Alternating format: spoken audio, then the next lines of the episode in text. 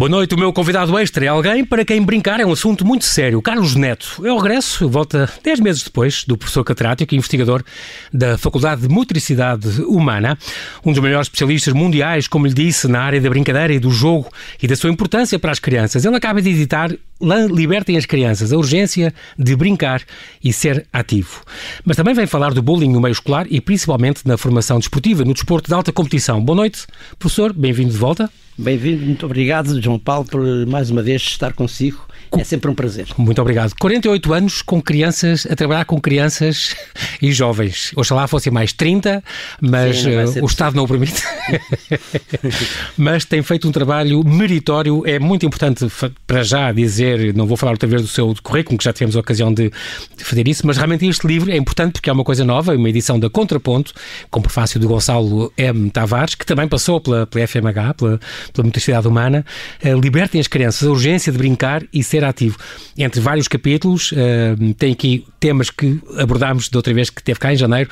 Por exemplo, a criança saudável tem os joelhos esfolados, é uma ideia óbvia. Tem aqui outro capítulo, o risco oferece segurança.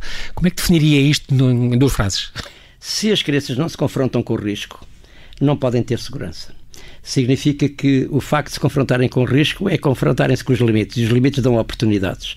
Costumo dizer, e no desporto isso é uma, uma realidade, uh, é uma forma de se confrontar de facto com a morte para dar sentido à, à, vida. E portanto, quando nós confrontamos o nosso corpo com situações difíceis e próximas daquilo que é o limite, nós damos valor à existência. É? Uhum. E por isso tornamos mais seguros. Há, outra, há outra, um, outro capítulo interessante, na escola entra o corpo todo. Muitas vezes não é, os pais acham que muitas vezes a escola é só para, para perceberem as matérias e para terem, passarem ah. os testes e acabou. Mas não, o corpo todo está envolvido na escola. Claro, o corpo não pode ter uma visão cartesiana do cérebro para um lado e o corpo para o outro. Por isso eu costumo dizer que na escola não entra só o cérebro, entra o corpo todo. Há uma, uma perspectiva e uma, uma visão, principalmente dos adultos pais, de que as crianças têm que ir para a escola para aprender coisas que têm a ver com aprendizagens socialmente úteis, como ler, escrever, contar, conhecimento elaborado, uhum. uh, abstrato, etc. Sim. Mas isso só é possível se tiver um corpo ativo. Quer dizer que corpos ativos dão cérebros ativos. Isto também permite demonstrar que só se aprende se se experimentar, se se vivenciar e o corpo é um todo, o corpo é só um, nada está separado de nada, tudo está uh, ligado, ligado, integrado. E portanto não é possível termos hoje um, um, conceito de vivência do sistema educativo em que o corpo seja esquecido ou que os corpos só podem estar sentados, calados e quietos dentro da sala de aula. Isso é um disparate. Sim, a escola do futuro tem muito mais a ver com a participação do aluno, com... Exatamente, com a, com a curiosidade, com a descoberta, Exatamente. com a experimentação, fazer pequenos pesquisadores, pequenos exploradores. Uh, uh, tive também aqui o professor Rui Correia, também falava nisso, quer dizer, é, é impensável, uh, hoje em dia, com o que já se sabe da psicologia e tudo, ter, esperar que uma criança que 8, 9, 10 anos esteja quieta, calada e sentada durante 50 minutos ou uma hora é a ouvir uma disciplina a sua, teórica. A sua maturidade cognitiva e emocional não permite que isso seja assim.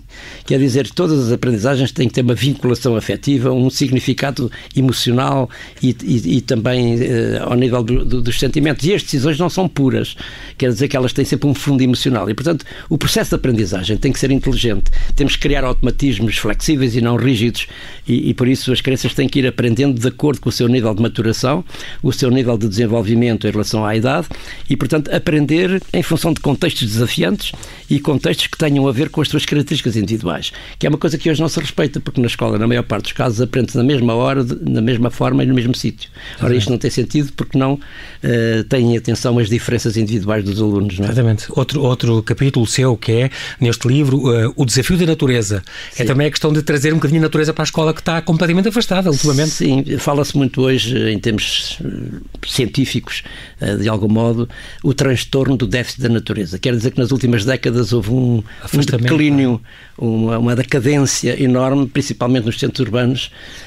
Do nosso contacto com, com a natureza, com, o meio natural. Com o ar livre, com as árvores, com a relva, com exato, a terra. Exato. Que são desafios extraordinários para a nossa saúde mental e para a nossa saúde física.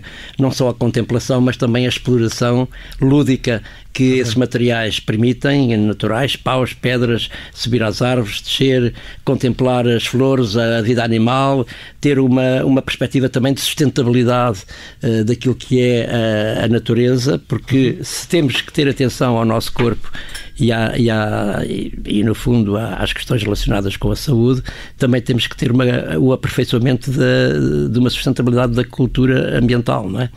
Eh, e esta crise climática está-nos a dar todas as indicações de que nós temos que ser mais amigos da natureza, mas não é só amigos de um ponto de vista mental, temos que a vivenciar com o corpo para perceber o que é que queremos dizer, não é?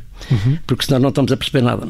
Este descativar o corpo para ter autonomia o que é que isto quer dizer? É porque as crianças andam a viver numa situação aprisionada, amarrada completamente. Eu hoje olho para, para as crianças que regressaram à escola, estavam desejosas de encontrar os amigos e despender a energia vital que acumularam em confinamento e foram colocadas dentro da sala de aula, sentados, quietos e calados, sem poder ter contato com os amigos. Ou naqueles infantários, dentro de círculos, círculos onde não podem uh, partilhar brinquedos, não podem nada, dar a mão, não podem. Exatamente. Eu acho que até à puberdade uh, se deveria aliviar estas regras sanitárias porque são demasiadamente exageradas. O nível de transmissibilidade de crianças é muito baixo. Está provado que é muito Os baixo. adultos têm que se proteger, mas acho que deveríamos dar mais liberdade e autonomia às crianças para viverem a própria infância. Hoje há crianças sem infância, não é?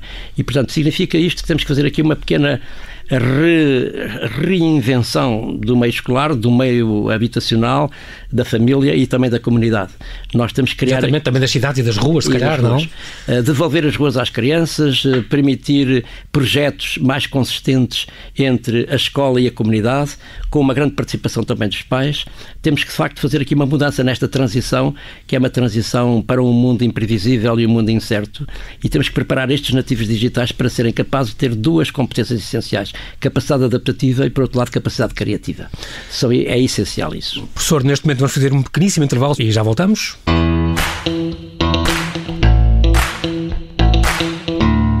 Estamos a conversar com o professor Carlos Neto, professor catedrático e investigador da Faculdade de Motricidade Humana, um dos maiores especialistas mundiais na brincadeira e no jogo, da importância que isso tem para as crianças. Vamos falar também do bullying na escola, no meio escolar e uh, no meio desportivo também. Estamos exatamente a falar disso, professor, porque fomos, como o professor foi, de, com a sua equipa, dos primeiros investigadores a estudar e divulgar o bullying em Portugal. Já lá vão muitos anos, em, num estudo que fizeram com a Universidade uh, do Minho. Mais tarde, uh, o, o seu interesse tem tem vindo a recair que, do, no estudo deste fenómeno no desporto e na formação. Convém se calhar explicar que o bullying é um bocadinho este comportamento agressivo e antissocial entre pares, uh, uh, intencional e repetido, e as pessoas confundem com, uh, com, com muita coisa que não é bullying. Exato não se pode. O bullying é uma forma de violência, obviamente. Claro. Mas não se pode confundir o que é a violência desportiva com a, a indisciplina por outro lado, que é um comportamento negativo, todos uhum. eles são um comportamento negativo, claro. mas não se pode confundir a disciplina, a violência, que é um ato isolado, que pode acontecer em qualquer eh, situação, em qualquer contexto, e aquilo que é o bullying. O bullying é um comportamento negativo uh, feito entre pares, mas ao longo do tempo e de forma persistente. É uma forma de maltrato é, é uma forma de exercer poder sobre o outro. E isso acontece em muitos contextos. No contexto escolar, no contexto desportivo, no contexto laboral, no contexto prisional, no contexto uh, bem, muito diverso. E, familiar também, muitas vezes. Familiar, exatamente. Portanto, em todos os pares uhum. existem situações desta natureza. E, portanto, aliás, até dizia que neste momento estamos a viver um momento de grande bullying político, não é? Portanto, entre, entre os diferentes partidos e classes políticas, não é? Mas diríamos que é um comportamento uh, estranho, porque nós somos seres animais sociais, culturais, mas somos seres agressivos. As guerras não pararam e, e desde pequenos que nós temos esta noção de manifestar o comportamento agressivo, que do meu ponto de vista deveria ser um parceiro pedagógico, que isto é uh, permitir que as crianças fizessem muitas brincadeiras na infância relacionadas com o faz de conta, uh, como é o jogo das lutas, perseguir, ser perseguidos, que há muitas formas de brincadeiras que as crianças fazem, que são uma forma de simular a morte e de simular, portanto, a... Isso é uma coisa atávica, é uma coisa ancestral? É ancestral, é ancestral, é uma ferramenta ancestral poderosa que em vez sobrevivência de... de... de sobrevivência, exatamente. Por isso é que brincar é um instrumento poderoso. E as lutas também. As lutas. E tem vários artigos do professor que eu vi isso sobre como distinguir o que é uma agressão luta... pura do que é uma luta, o que é uma brincadeira Exato. de miúdos, entre, ou, o, o que é violento, o que é perigoso. Entre o que é o real fighting e o que é o play fighting. Exatamente. Isto é, o brincar à luta e o, o, o jogar à luta a sério. Exatamente. São duas coisas completamente diferentes. Mas isso há hoje indicadores completamente científicos para, para conseguirmos observar quando duas crianças estão a lutar a sério ou estão a lutar a brincar. Mas, professor, os vigilantes e os professores não fazem fazem a mínima ideia de que isso existe? Não. Como é que se distingue? Como é que se distingue e aí bem? Não há essa informação? Não há. E proíbem, e proíbem, o que é mais complicado, porque hoje nós vamos às escolas e de facto essas brincadeiras são proibidas uh, porque há medo, há um medo generalizado uh, e depois também há uma pressão muito grande dos pais de as crianças uh, terem os velhos solados ou terem pequenas escoriações ou Sim. terem pequenas coisas. Portanto, é, essa é uma cultura que não foi ainda bem percebida. As crianças precisam de, de, de, de contato físico, precisam se derrubar aquilo que chamamos o rough and tumble. É uma categoria de jogo absolutamente extraordinária no desenvolvimento humano que é observada em animais e seres humanos. As crianças lutam para civilizar o corpo. A, a, a, luta é uma forma de eu ganhar mais ética, mais capacidade de fair play e ser mais amigo do meu amigo. Por isso é que nas nossas memórias de infância, aqueles com quem lutámos ficaram os nossos melhores amigos. Isso é bom. É? Há um artigo também uh, uh, seu também dos comportamentos de bullying e o recreio escolar. Sim. É muito importante porque uh, além, há vários tipos de bullying, não é? O emocional, o verbal, o físico, o sexual, o racista, o psicológico, mas o próprio recreio, e decorrem sobretudo nos recreios, é onde decorre mais bullying, o, o vosso estudo fala em 72%, nas aulas apenas 29%, corredores e escadas 31%, nas casas de banho 10%, e depois tem outros indicadores, nas paragens de autocarro, nos portões da escola, é impressionante. Está uh, tá muito, bem, está muito bem isso uh, quantificado, mas, por exemplo, uh, a parte dos recreios as escolas podem ser desenhadas para ter recreios onde o bullying é mais dificultado, ou pelo menos não pode acontecer tanto. Portanto, o próprio desenho da escola, a concepção do, do espaço de recreio tem influência nisso. Claro. Uh, o, o, design que tem sido utilizado de forma regularizada Sim. em quase todo o país foi retirar todos os desafios que o, que o espaço exterior tinha das escolas. Tem de ser uma coisa ascética em cimento? E, completamente. Portanto, é, é, como se o espaço exterior da escola não fizesse parte do projeto educativo. É uma coisa abstrata e incompreensível. Uh, eu, por isso eu não falo em recreio nem sala de aula, falo em espaço interior e espaço exterior. Sim. E deveria ter o mesmo significado pedagógico, de modo a que as crianças pudessem andar lá fora, brincar muito e aprenderem. E, de facto, hoje nós necessitamos de humanizar e naturalizar esse espaço, para que volte a haver pedras, paus, terra, árvores, vegetação. Os tais hortas, materiais soltos. Materiais soltos, luzes, chamados que são fundamentais para as crianças brincarem. E isso está provado, que quando existe um enriquecimento desses espaços exteriores, os comportamentos negativos, principalmente de agressão e de bullying, não é, tendem a diminuir. Por isso os projetos anti-bullying que têm sido feitos nos últimos anos, eh, no sentido de melhorar uh, essa capacidade de tornar as escolas mais confortáveis, uh, mais desafiadoras e mais amigas do ambiente, da natureza, porque permitem que as crianças fiquem mais calmas, tenham mais variedade de formas de brincar, de formas de ser ativos com o corpo uh, e também, obviamente, de respeitar mais os outros, porque, no fundo, brincam de forma segura, brincam de forma também uh, em parceria uh, e com regras minimamente estabelecidas e, portanto, uh, essas formas de agressão mais explícitas tendem a desaparecer do que espaços completamente sem nada, sem estímulos, sem e, e, e, rodeado de grades, rodeado de, de, de, arame farpado, quer dizer, no fundo, hoje as escolas são parecem... Em... São campos de concentração, são, são, são prisões. Eu costumo dizer os preços passeiam mais, não é? é um preços, conceito seu. Os preços têm mais tempo livre do que as crianças no seu cotidiano. Não é? E, obviamente, nós temos que acabar com esta ideia de que as escolas são ilhas, têm que vir para a comunidade, têm que abrir as portas e os muros, de modo a que as crianças sintam mais liberdade e mais autonomia e mais independência de mobilidade, isto é, irem à comunidade buscar conhecimento para trazerem para dentro da escola e poderem estudar, para poderem investigar.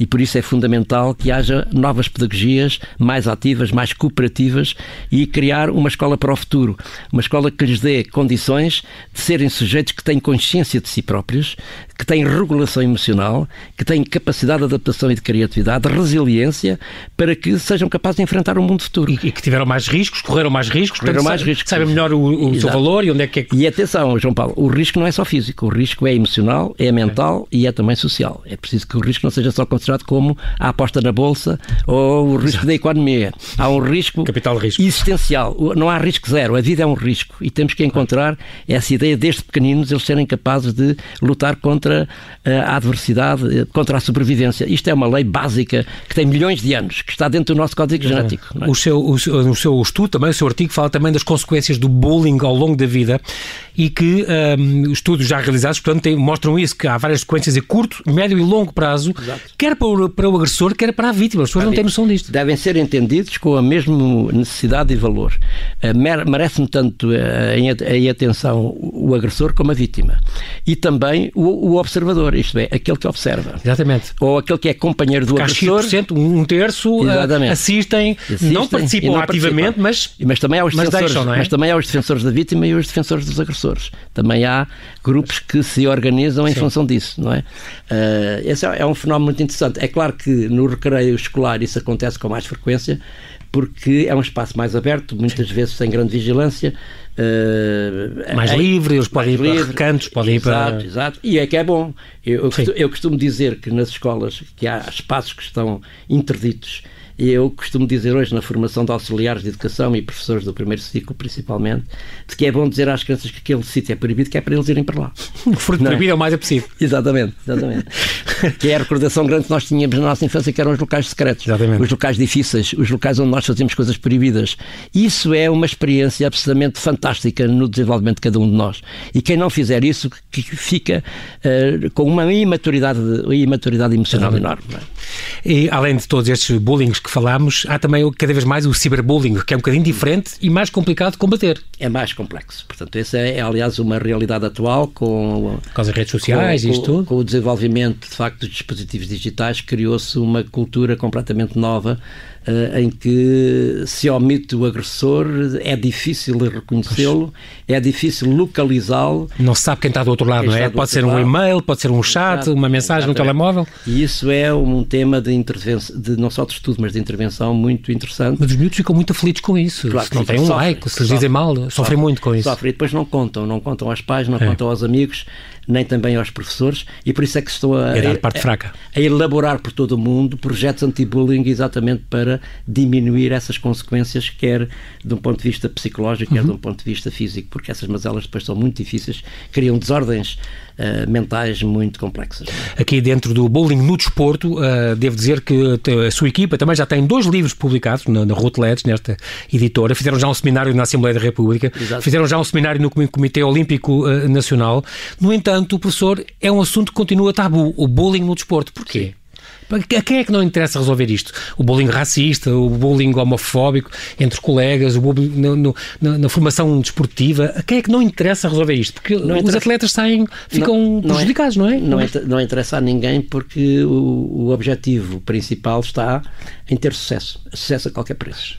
Uh, e quando se entra na formação desportiva, este é um assunto que deveria merecer mais atenção, é, é tabu, ninguém quer falar, uhum. uh, e, e, há de facto comportamentos que são inaceitáveis entre pares, entre, quer entre pais, quer entre treinadores, quer de formas de violência entre pais, treinadores e, e atletas, atletas, pais que tratam inclusive mal os seus próprios filhos. Há, há de facto aqui uma cultura que temos que implementar para que haja mais fair play, para que haja mais respeito por aquilo que é a prática do jovem.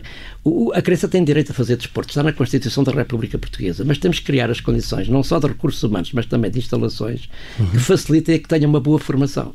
E essa boa formação não tem que ser feita em laboratório, essa, essa formação também tem que respeitar todos os outros contextos em que a criança vive, como é a casa, a escola, os amigos de rua e também uh, o clube.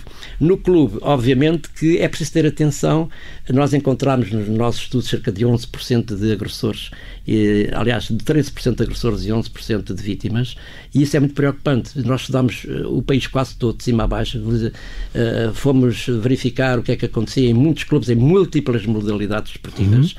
E é interessante verificar que essa percentagem é muito elevada para aquilo que era esperável. E, portanto, é, é, é há uma preocupação muito grande de localizar essas crianças que estão a sofrer muito porque fazem desporto. E isso é o resultado e a consequência é, obviamente, o abandono desportivo. Uh, e é também muitas vezes uma consequência de um treino que se faz demasiadamente especializado e muito precoce não é? Em vez de fazer um trabalho generalizado para depois, mais tarde, as crianças terem a oportunidade de aperfeiçoar. Isso é questão de pôr um ginasta, por exemplo, logo com 6 ou 7 ou 8 anos, só fazer ginástica e mais nada, e depois não nada. sabe jogar a bola, claro, não sabe. Não tem uma cultura eclética, portanto, hoje já há muitos clubes internacionais que já estão, de certo modo, evoluídos nas suas metodologias e que, portanto, dão uma formação muito generalizada, muito eclética. E os atletas têm de fazer outros desportos, outras não é? Atividades, outros atividades, esportes, por exemplo. Para depois agora... vingarem no ténis ou na área que eles escolherem e tiverem, tiverem mais aptidão. Pronto. Até porque é bom, em muitas modalidades, por exemplo, jogos coletivos desportivos, fazerem uma multiplicidade de atividades para ganharem um repertório motor consistente, um saber motor fundamental, para que depois, mais tarde, tenham capacidade adaptativa àquilo que é a exigência, uh, de facto, fortíssima para ser atleta de alto nível. E é preciso ver que nas primeiras camadas jovens há muitos atletas, mas depois a pirâmide é altamente seletiva pois. e muitos deles abandonam porque não cabem dentro daquilo que é o crivo que se coloca para aqueles que são os mais talentosos. É? Muitas crianças que estão, que, que, fazem, que praticam desporto são vítimas de bullying, o que, isso é um estudo seu, já deste ano, pode, o seu e da sua, da sua equipa, estou a falar no, no Miguel Nery, estou a falar no António Rosado, no exato, Peter Smith, um, porque leva ao abandono desportivo em larga, larga escala, este, este sim, bullying, sim, é verdade, sim, sentem, sentem isso. Principalmente a seguir à pobreza, isso é um facto, quer dizer, quando chegam ali aos 13, 14 anos, muitos deles abandonam. é sobretudo nos balneários que, que eles são acima de tudo, uh, detectar o bullying na formação desportiva é mais difícil nos balneários porque aí não há propriamente supervisão adulta. É? Uhum. Uh, enquanto no treino e no jogo isso é mais observável, Sim. não é? É mais possível. Mas devo dizer-lhe que este problema tem sido denunciado em vários sítios. Nós temos uma campanha preparada para. Já está preparada há quase dois anos, mas ainda não foi para o ar, que é exatamente uh, fazendo um estudo retrospectivo de vários atletas de alto nível de competição que tivemos em Portugal e eles contarem as suas histórias de vida, desde o Fernando Mamed até uh, aquela senhora que faz. Uh, que faz, portanto, campeonatos de, de conduzir, conduzir caminhões. Ah, sim. Como é que ela se uh, Sim, dela. é Paula, qualquer coisa assim. Sim, que ela conta o bullying que é feito pelos colegas masculinos. Exatamente. Porque uma é? mulher que entrou no Pari Dakar e entrou em todo lado, é assim, exatamente. Uh, um outro, por exemplo, que é homossexual, ou um outro hum. que é eh, é atleta de basquete e que, portanto, que sentiu oh, na pele o que é o racismo. Parte, exatamente, ia dizer isso. A parte é, é, há muito, não há? no desporto de alta competição. Ou o tamanho do corpo, aquele, aquele que era mais pequeno, que afinal foi um grande atleta de rugby. Ou, exatamente. Ou, ou aquele que eventualmente tem diferenças uh, assinaláveis, uh, por exemplo, no, no âmbito de, diferenças de, de, de género ou, ou, ou, diferenças de aptidão.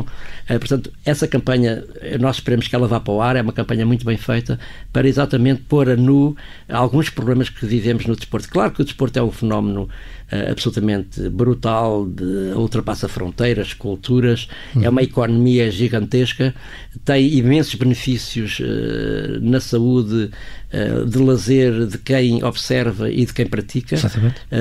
há vários níveis de competitividade, não é? Uhum. Que têm que ser respeitados, mas eu acho que neste momento não é só o bullying, a violência, que, e também o doping e outros, uhum. o, abuso sexual, que são temas uh, o suporte jurídico a tudo isto que deve ser melhorado, mas o que eu penso que neste momento é mais preocupante é não haver uma política concertada de apoio à formação desportiva. Eu acho que neste momento nós temos as crianças, os jovens que estão numa situação Uh, dramática de terem, não terem uma, uma, uma política consistente uh, para uh, o desenvolvimento, portanto, desta prática. O que significa que não se vislumbra uh, intenções no sentido de se ter uma reflexão sobre o impacto negativo a curto, a médio e longo prazo do aumento do sedentarismo, da inatividade física e da iliteracia motora, porque as crianças estão demasiadamente confinadas, têm as portas fechadas ao desporto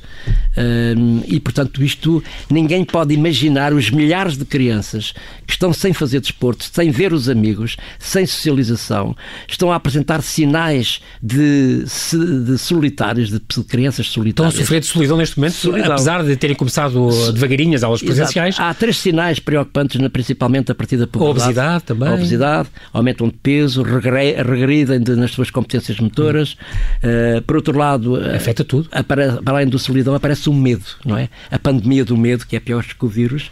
E por outro lado, a falta de amigos, não é? O afastamento que, que foi provocado, a liberdade de brincar, a liberdade de se encontrarem, uh, também a, a, forma como são feitas uh, proibições eh, nas coisas que elas mais gostavam de fazer.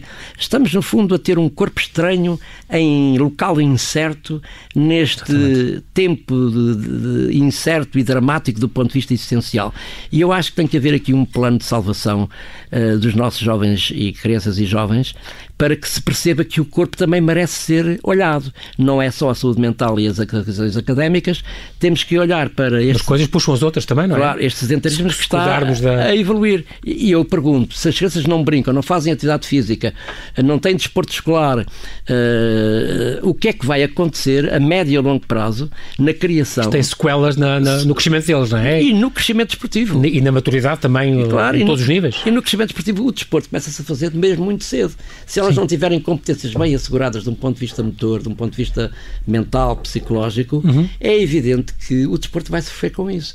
E, portanto, quando se fala em, num plano de desenvolvimento desportivo para Portugal, nós temos que pensar desde muito cedo, desde as crianças, eh, em outros ciclos de escolaridade. Tenho que deixar aqui esta, esta dica da, da iniciativa www.desportosembolling.pt, que é uma iniciativa criada pela Faculdade de Universidade Humana e pelo Instituto Português do Desporto e da Juventude, que é um projeto, no fundo, de, de investigação e de ação que, que, visa sensibilizar as comunidades educativa e desportiva sobre o bullying um, na formação desportiva. Portanto, cria ferramentas, dá guidelines, uh, manuais, forma os treinadores e tem uma intervenção especializada também no, no, nos clubes, com, que podem fazer ações de consultoria e, e, desenvolvimento e, e, implementação destes planos anti-bullying. Isto, é, isto, é uma coisa muito importante porque um, muitas vezes também uh, o trabalho no clube e no desporto escolar é, é para os que têm mais jeito. Isso é uma coisa. Outra coisa é a educação física, que isso é, é para todos. Claro. E as pessoas confundem as claro. duas coisas, não é?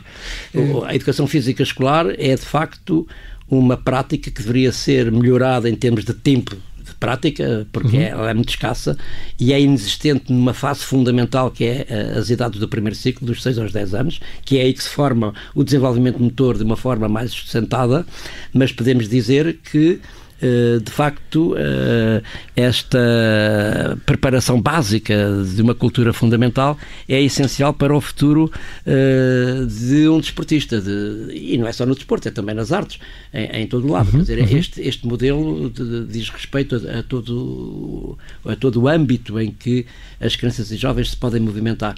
Mas, mas podemos dizer que estas transições são absolutamente fundamentais não serem esquecidas e tem que haver políticas públicas consistentes, coragem política para olhar para o estado atual em que se encontram as crianças e jovens, porque elas de facto estão a sofrer imenso. E não só uh, de agressão, através de bullying, como agora uh, provavelmente aumentou o nível do ciberbullying, como é óbvio, porque elas estão uhum. confinadas. Estão mais não, tempo em casa, e claro. Estão mais tempo em casa, não estão a fazer atividade desportiva, uhum. mas isso provoca uma regressão que é muito preocupante, não é? E, portanto, o, o desporto, a atividade física e o brincar não estão na agenda política. E eu, tenho, e eu lamento isso como português, português. Uh, basta, basta ver a dotação orçamental que foi dada ao desporto, não é? Para Exatamente. Perceber, para perceber que é sempre um, um, parente pobre do, do, do, dos orçamentos. Mas é importante ficar aqui este, este alerta, professor, o tempo voa aqui. Mas deixa-me dizer já agora diga, diga, diga. que esse projeto que é feito com o Instituto Português de Juventude e Desporto. Este tal desporto sem bullying, sem este bullying, site. E a Faculdade de Saúde Humana é uhum. um projeto que se entrega no PNED, no Plano Nacional de Ética Desportiva, uhum. e que tem como principal objetivo formar os treinadores, os pais e também os dirigentes desportivos, com guidelines suficientemente credíveis, e estamos neste momento a criar também, eh, porque fomos dos primeiros a fazer a investigação, portanto, neste âmbito, a criar uma rede internacional que eh, dará frutos a curto prazo de eventualmente virmos a fazer não só um projeto internacional de investigação, mas também de congressos eh, em que vá buscar os grandes especialistas no mundo inteiro, porque os há no Canadá, na, na, Austrália. Isso é muito importante e vem, e vem aí também esta campanha contra a violência, abuso e discriminação no desporto, uh, se não me engano, agora aqui em dezembro. Sim. Já em janeiro vai decorrer esta formação sobre violência, abuso e discriminação. Portanto, tudo, são tudo indicações e, e, e, coisas que estão a acontecer e que, que deixo aqui esta dica. Não esqueçam nunca este site que é importante, desportosembullying.pt. Uh, infelizmente, nós não temos mesmo tempo para mais e quero agradecer ao professor Carlos Neto, mais uma vez, pela sua disponibilidade em estar connosco. Fica aqui então este destaque ao seu livro Libertem as Crianças, a urgência de brincar e ser ativo, essencial para pais, educadores, professores e o alerta para atletas e agentes esportivos no vosso programa desportosembullying.pt. Muito obrigado, bem-aja, professor. Muito obrigado. Até à próxima. Muito obrigado, João Paulo.